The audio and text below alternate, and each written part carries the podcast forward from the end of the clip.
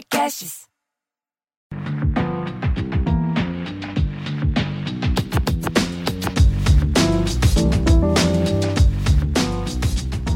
Olá, sejam bem-vindos a mais um episódio do Afrofuturo.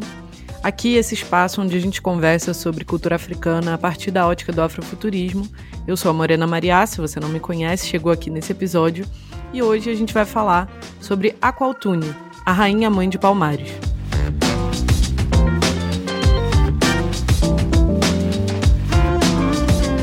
Contar a história da rainha ou princesa, enfim, existem variantes sobre como se chama Aqualtune. Ela era princesa do Reino do Congo, mas ao vir para o Brasil, ela consegue retraçar a sua linhagem, né? Ela consegue dar prosseguimento à sua família e, portanto, ela é conhecida também como rainha. Contar a história da princesa do Reino do Congo, Aqualtune, é retraçar de fato a genealogia de uma resistência africana no Brasil.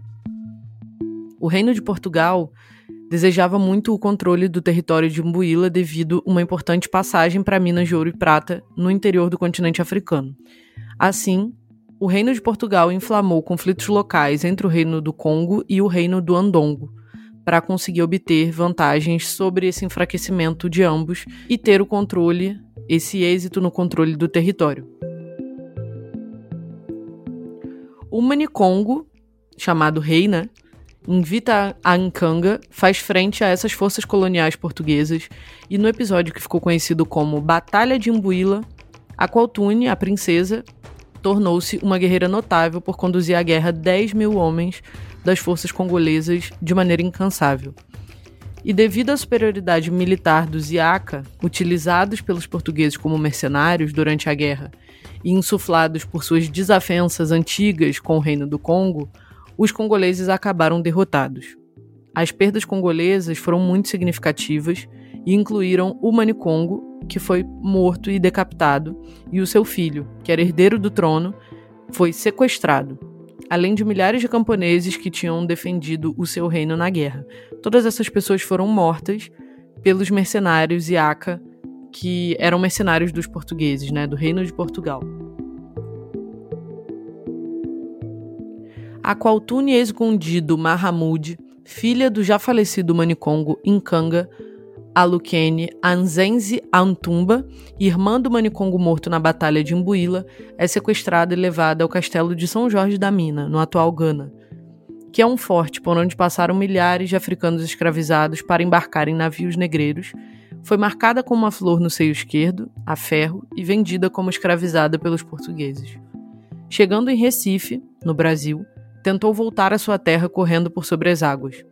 E não tendo sucesso, foi vendida a um senhor de engenho de Porto Calvo, no leste do estado de Alagoas, um dos principais locais a serem habitados por portugueses no Brasil. Por apresentar um tipo físico forte bastante saudável, a Qualtune foi determinada para a função de reprodução. Então foi forçada a sucessivos estupros por outros homens escravizados, com o fim de aumentar os lucros dos senhores de engenho que vendiam as suas crianças. Percebendo a admiração dos demais escravizados pela princesa e conhecendo a sua origem, o senhor entregou a Qualtune aos piores homens da fazenda, com o objetivo de fazer cessar a sua reputação e a sua honra entre os demais escravizados. A princesa da dinastia Nzanla fica então sabendo da existência de um quilombo localizado na Serra da Barriga, atual estado de Alagoas, Grávida, a Qualtune organiza uma fuga com direção a esse quilombo e consigo na fuga leva mais de 200 pessoas. É recebida com honrarias e, por ter uma origem nobre, garante o direito de governar um dos mocambos que constituía Angola Janga, que também é conhecido como Quilombo dos Palmares. Angola Janga torna-se um dos quilombos mais prósperos da história do Brasil, chegando a contar no seu auge com mais de 30 mil pessoas vivendo em seus mocambos, o centro político de Angola Janga, o Mocambo do Macaco, abrigava o equivalente à população das maiores cidades brasileiras na época. As tradições africanas eram resguardadas, a organização política e militar era complexa, tal qual nos reinos africanos tradicionais. A princesa Qualtune deu à luz a vários filhos, dentre eles Gangazumba e Gangazona, governantes muito conhecidos e prestigiados na história de Angola Janga, e também Sabina, que viria a ser a mãe de Zumbi dos Palmares, um dos maiores heróis nacionais e aquele que deu origem ao Dia da Consciência Negra. Conta-se no mito oral que a princesa Aqualtune tornou-se uma ancestral muito poderosa e conduziu espiritualmente os guerreiros de Angola Janga até a destruição desse quilombo com a morte de Zumbi. Angola Janga resistiu por mais de um século aos ataques coloniais do governo português no Brasil e se tornou o maior símbolo de organização e resistência africana aqui no território brasileiro. É muito interessante a história de Aqualtune e a forma como essa história é ocultada né, na, no ensino e na historiografia tradicional e no sistema de educação como um todo, né? Como a gente não ouve falar sobre ela na escola, porque a ideia de que Zumbi, Gangazumba e outros líderes do Quilombo dos Palmares pertenciam a uma linhagem real, ela precisou ser ocultada de maneira sistemática mesmo desse, desse conhecimento, né? Porque essa ideia de que existia uma linhagem real por trás do Quilombo dos Palmares, que existia uma organização complexa, né, de que o Quilombo dos Palmares não era um local de, de prostituição, de degradação moral e humana, né? Essa, essa normalmente é a narrativa da historiografia tradicional sobre o Quilombo dos Palmares, obviamente não hoje, não no, na contemporaneidade, mas da historiografia mais antiga, que narra o Quilombo dos Palmares como um lugar onde havia bestialidade, né? Quando na verdade era um espaço onde as pessoas se organizaram politicamente e militarmente também, mas que existia uma organização ali dentro daquela estrutura social, né? E que em nada divergia das organizações tradicionais do continente africano.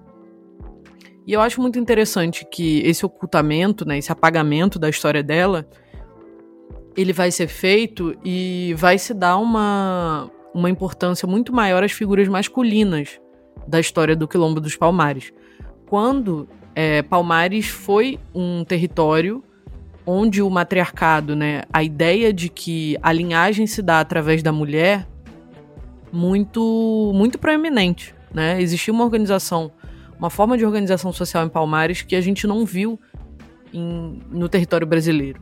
Então, eu já estou preparando um episódio sobre a organização social, né, sobre a sociologia desse território palmarino, baseada no texto do Clóvis Moura. Eu estou preparando esse episódio, mas enquanto a gente não chega nele, é, eu achei interessante trazer a história de Aquatune porque ela vai dar, é ela que dá a base do que se torna de fato o Quilombo dos Palmares posteriormente com, com Gangazumba e com é, o nascimento de Zumbi, né? E com, enfim, com o processo de, de liderança política que Zumbi vai exercer no território palmarino.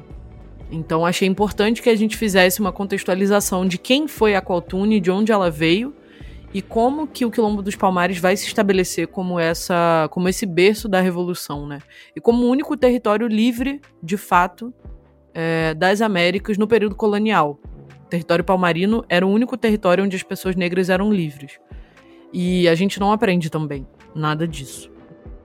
Tudo isso parte da figura de uma mulher, né? Da figura de uma mulher africana e de como ela vai é, se organizar e começar a instituir, de fato, uma organização política através da sua própria linhagem, da sua própria família.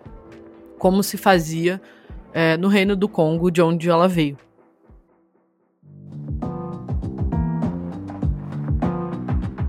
E por hoje é só, espero que você tenha gostado dessa história, conhecer um pouco mais da história de Aqualtune, desse episódio. E como dica, a dica Afrofuturo de hoje, vou deixar a série da Netflix Guerras do Brasil, o segundo episódio dessa série, vai narrar um pouco de como aconteceu é, a Guerra dos Palmares e de tudo que aconteceu durante esse processo do conflito do governo colonial aqui brasileiro, né, governado por Portugal, e o, a resistência revolucionária palmarina. Então, se você não, não sabe nada da história de Palmares, é um bom ponto de, de contato com essa, com essa história. E é isso, nos vemos num futuro próximo. Até mais.